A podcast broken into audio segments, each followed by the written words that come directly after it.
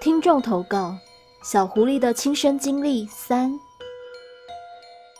本故事是由听众小狐狸所提供，谢谢您。我是个对人生方向迷惘的人，不知道以后该干什么，也没有规划的想法。我朋友看我退伍后还待在大卖场工作，便叫我去餐厅工作，和他一起做厨房，至少我还有一技之长。有机会我就去尝试，所以我便去了。一开始当然从基本工作起。那时候我连一把西餐刀都拿不稳，拿稳了萝卜又切不断，还要排沙拉、洗碗、拖地、鸡腿去骨、煮意大利面等等，超级无敌多的工作。当然，在小小的法式餐厅里，我也遇到了诡异的事情。我早上九点多就要先到餐厅，朋友也是，一进到餐厅，我们必须先把门锁上。因为冰箱和冷冻设备都在三楼，有些东西要在开市前提早拿出来退冰，所以人在三楼忙的时候，一楼没人顾，要锁起来。餐厅有送餐的运送梯，每楼运送梯旁边都有一支电话，方便点菜或联络用。有一天早上，我正在把昨晚处理好的意大利面装袋，朋友则是拿出酱汁来准备，放在运送梯。准备的工作很多，所以当时我们各忙各的，并没有太多交谈。就在这时候，运送梯旁的电话响了。我看了我朋友一眼，他也看了我一眼。我问：“你刚刚没锁门吗？”我朋友说：“怎么可能没锁？”以防万一，我跑到一楼确认，门的确是锁住的。所以整间店只有我跟我朋友两人。那对讲机的铃是谁按的？对讲机的铃声是跟按钮同步的，按多久它就响多久，按着不放，那声音就会持续响不断。刚刚它只响一瞬间。我朋友对我说：“可能是线路短路，所以自己碰触到的吧，不用管它。”铃铃铃。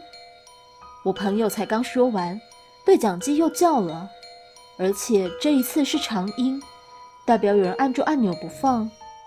在这，我要说个题外话，其实我这个好朋友本身也有不少撞鬼的经历，而且有的很猛，但这留到以后有机会再聊。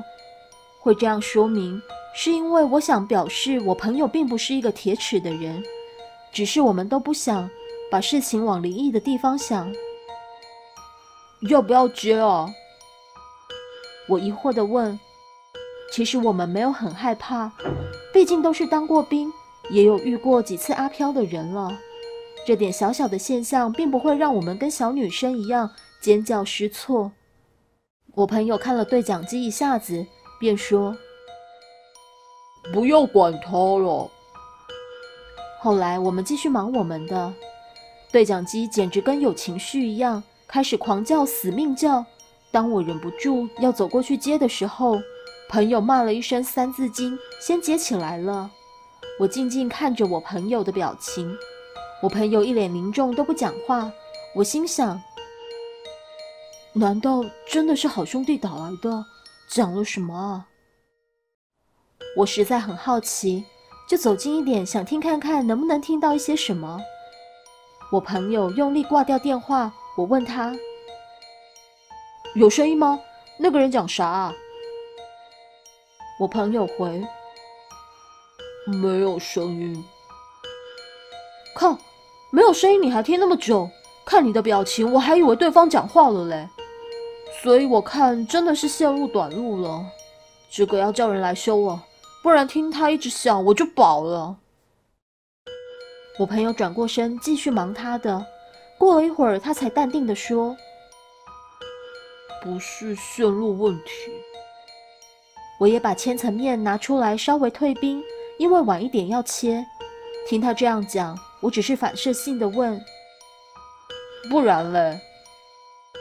我听到对方把电话挂掉的声音。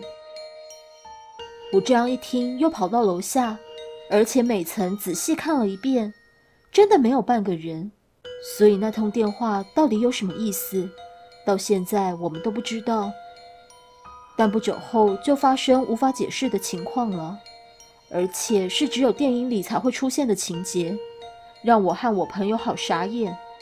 我们的外场有几个年轻的美眉，有一两个是正值全天班的，其他有的是半天，有的是攻读。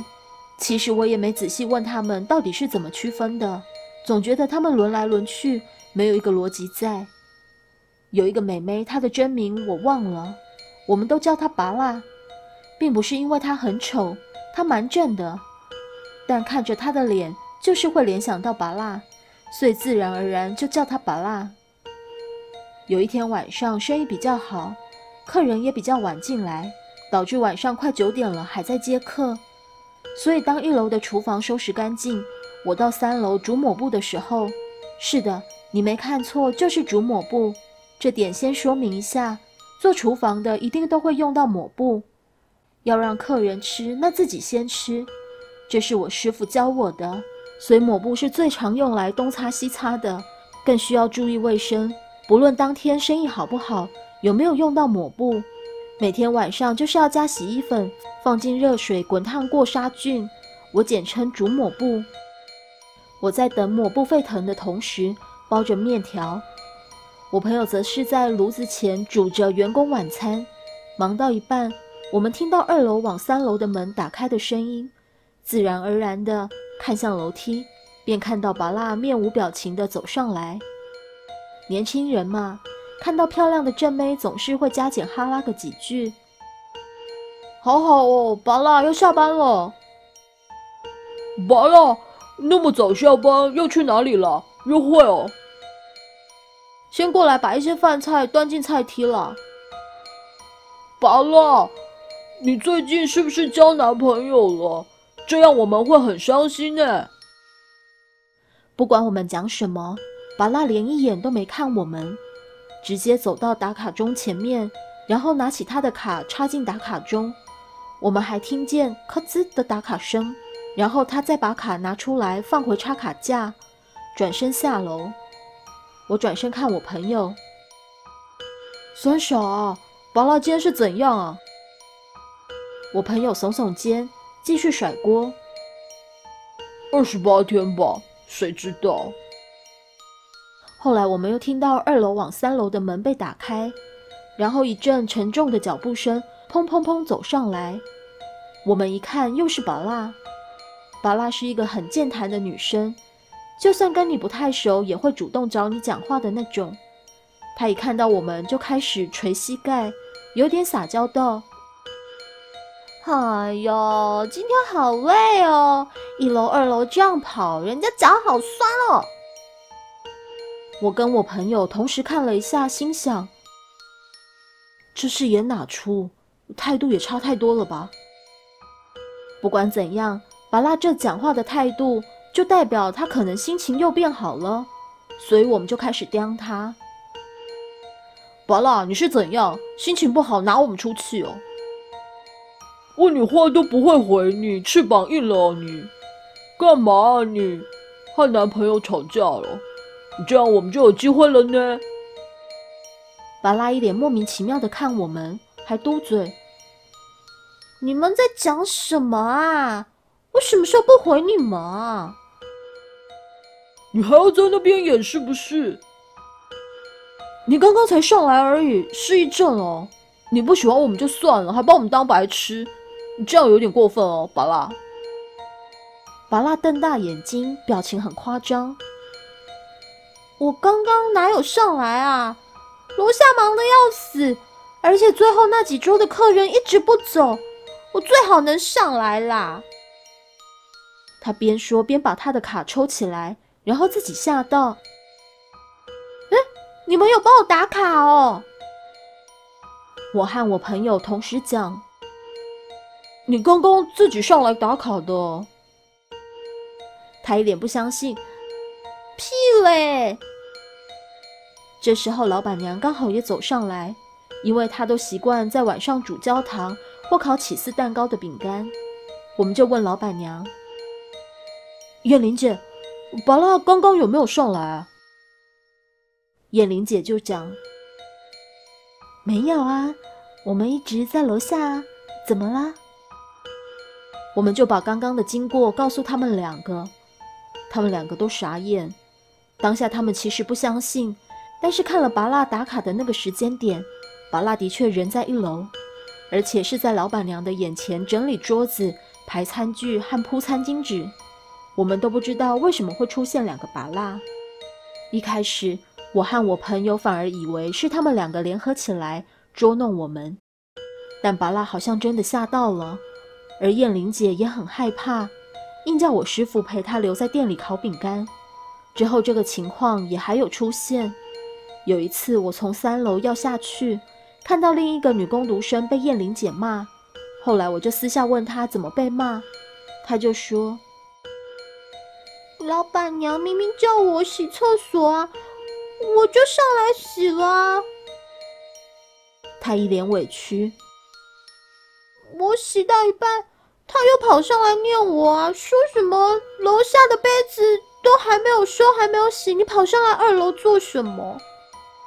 后来他又强调一次，明明是他叫我洗的。这一次的时间跟上一次拔蜡的时间点。相距了几个星期，所以我印象还很深。知道情况后，我就下去找燕玲姐，问她：“燕玲姐，你刚刚没有叫他洗厕所吗？”她就说：“没有啊，全部都没有收，我怎么可能叫他去二楼？”那一次则是出现两个燕玲姐，到现在我们餐厅每一个人都不知道这是怎么回事。故事说完了。